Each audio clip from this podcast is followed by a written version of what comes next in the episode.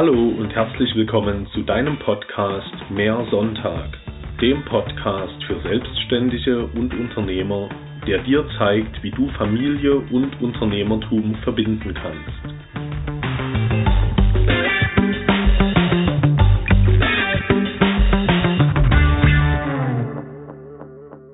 In dieser Podcast-Folge möchte ich mit dir darüber sprechen, welche Aufgaben du als Unternehmer hast. Mein Name ist Dominik Sonntag, ich bin Unternehmer und ich begleite andere Unternehmer dabei, ihr Unternehmen auf die Überholspur zu bringen und ihre Unternehmeraufgaben zu erkennen. Ja, was sind eigentlich die Aufgaben eines Unternehmers? Man könnte da jetzt mal eine Umfrage machen und würde wahrscheinlich ganz vielfältige Antworten bekommen.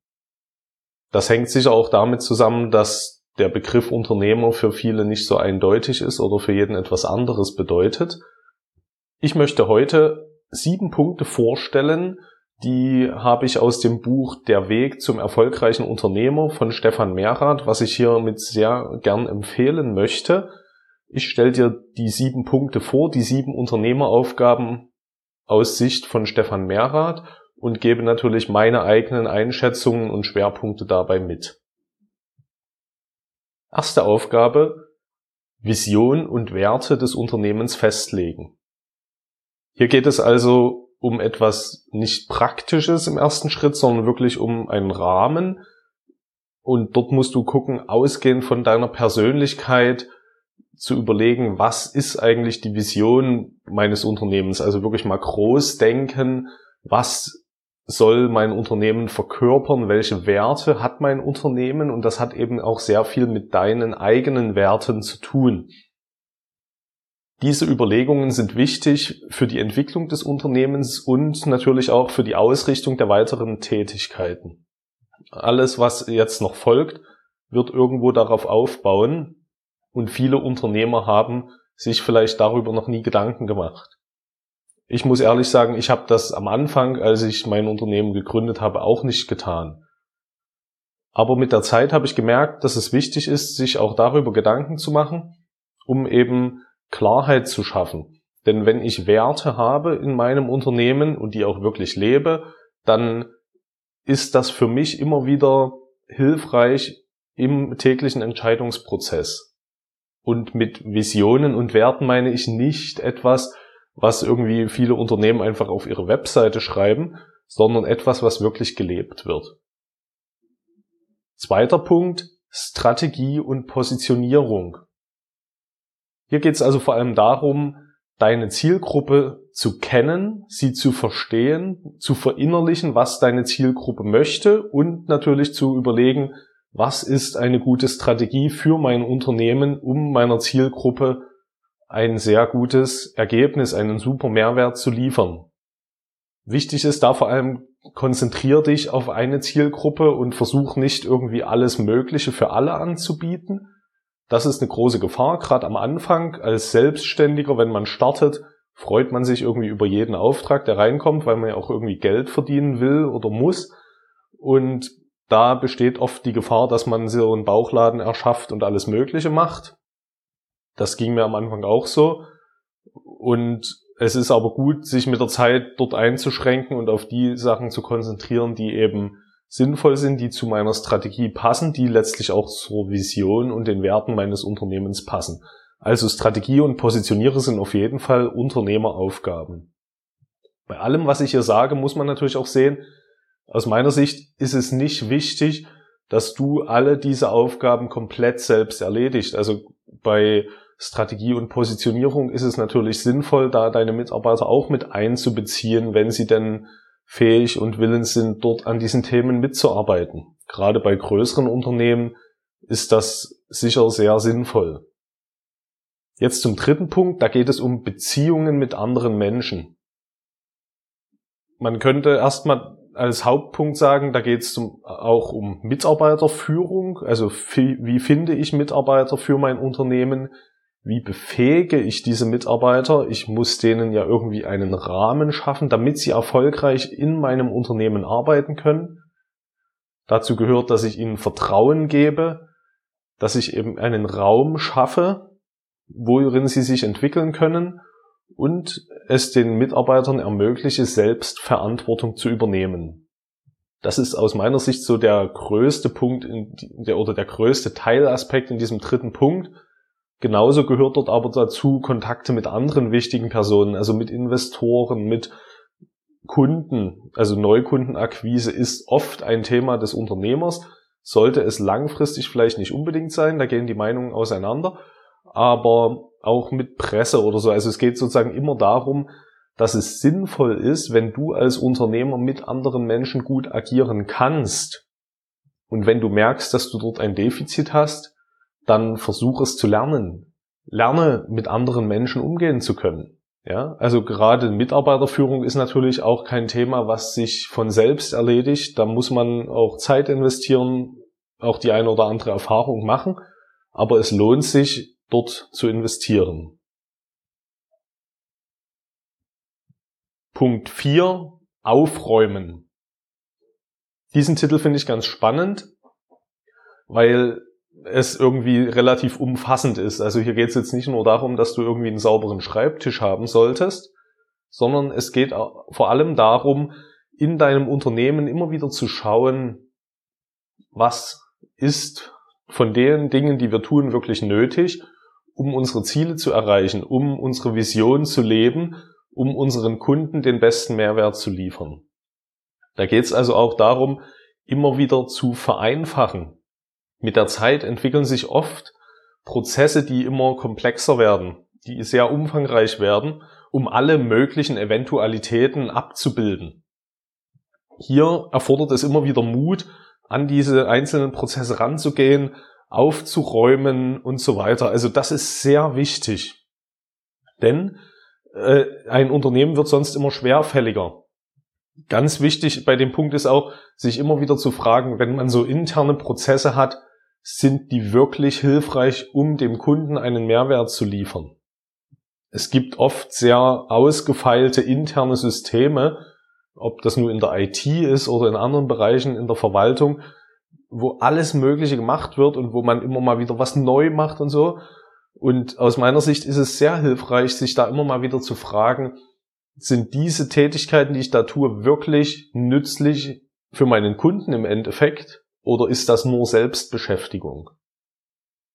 Ein anderer Punkt vom Aufräumen ist auch, sich eventuell von Kunden zu trennen, die eben nicht zur Strategie passen. Und das ist deswegen eine Unternehmeraufgabe, weil die Mitarbeiter das nicht immer unbedingt so im Blick haben. Sie haben vielleicht einen Kunden, den sie sehr nett finden, den, mit dem sie sich gut austauschen können, der aber nicht zur Strategie passt. Oder der zwar vielleicht passt, aber wo am Ende irgendwie doch kein Ertrag bei rauskommt. Und deswegen ist es wichtig, als Unternehmer immer wieder zu schauen, wo entsteht solcher Müll in Anführungsstrichen, der abgeschnitten werden sollte. Es gibt oft auch so im Alltagstrott Prozesse, die Mitarbeiter immer wieder durchführen bei bestimmten Themen, obwohl sie nicht mehr zeitgemäß sind oder nicht mehr angemessen sind. Also die muss man immer mal wieder hinterfragen. Ist das überhaupt noch dran? Hilft das noch? Ist das mehr äh, Verwaltungsaufwand, als es wirklich bringt? Und dann eben auch mal was wegzulassen oder stark einzukürzen, um Platz für Neues zu schaffen und insgesamt effizienter arbeiten zu können. Der fünfte Punkt, Umsetzung und Kontrolle. Hier geht es erstmal darum, überhaupt Systeme zu schaffen, Strukturen und Prozesse zu schaffen und zu optimieren, die eben dabei helfen, den Kunden ein gutes Ergebnis zu liefern. Am Anfang bedeutet Umsetzung oft wirklich einzelne Schritte zu gehen, aber aus Sicht des Unternehmers geht es immer darum, irgendwie Systeme zu schaffen, so dass du einmal oder mit einer größeren, mit einem größeren Startaufwand etwas erschaffst oder erdenkst, was dann immer wieder angewendet werden kann. Und beim Thema Kontrolle ist natürlich auch wichtig, immer wieder zu prüfen, ob diese Systeme funktionieren. Und zwar funktionieren für den Kunden, dass er wirklich das beste Ergebnis erhält, aber auch für das Unternehmen, dass am Ende auch der Aufwand ähm, nicht größer ist als der Nutzen. Und wichtig beim Thema Kontrolle ist mir nur noch zu gucken, es geht hier nicht darum, die Mitarbeiter kleinteilig zu kontrollieren, zumindest nicht langfristig. Am Anfang, wenn jemand neu ist oder sich in ein neues Thema einarbeitet, ist es sicher sinnvoll, ihn kurz äh, an der kurzen Leine zu nehmen, ihn an die Hand zu nehmen. Aber aus meiner Sicht ist es sehr wichtig, ihm Stück für Stück Vertrauen zu geben, Verantwortung zu übergeben und nicht kleinteilig zu kontrollieren. Jetzt kommen wir zu einem Punkt, der von vielen wahrscheinlich gar nicht genannt werden würde, wenn sie gefragt werden. Nämlich sechstens Entwicklung der eigenen Persönlichkeit. Und jetzt fragen sich vielleicht manche, warum Persönlichkeit und Unternehmen. Im besten Fall hast du das schon auf dem Schirm, denn es ist sehr wichtig, deine eigene Persönlichkeit immer weiter zu entwickeln, damit sich dein Unternehmen auch weiterentwickeln kann wenn dein Unternehmen wächst, größer wird, neue Aufgaben dazu bekommt, dann musst du auch wachsen. Du musst bereit sein, dieses Wachstum zu tragen. Und dafür ist es sehr wichtig, selbst zu wachsen, dich mit deiner eigenen Persönlichkeit zu beschäftigen, dich weiterzuentwickeln. Und das sollte einen Großteil deiner Zeit ausmachen. Stefan Mehrath sagt, es sollte 50 Prozent deiner Zeit ausmachen. Das klingt sehr ambitioniert und als Ziel ist das total gut, denn es wird dir ermöglichen, wirklich Gas zu geben. Kommen wir nun zum Punkt Nummer sieben: Unternehmen übergabefähig machen. Das ist ein Punkt, mit dem sich viele Unternehmer und Selbstständige erst beschäftigen, wenn das Rentenalter vor der Tür steht nach Stefan Mehrath, und das ist ehrlich gesagt auch meine Überzeugung, ist es wichtig, diesen Punkt von Anfang an mitzudenken und unterwegs immer wieder im Blick zu haben. Es geht dabei nicht darum, dass du dein Unternehmen so schnell wie möglich verkaufen musst oder so, das ist nicht der Punkt, aber du solltest dein Unternehmen so strukturieren, dass ein Verkauf oder ein Vererben, eine Weiterführung ohne dich selbst überhaupt möglich ist. Und das ist leider überhaupt nicht selbstverständlich.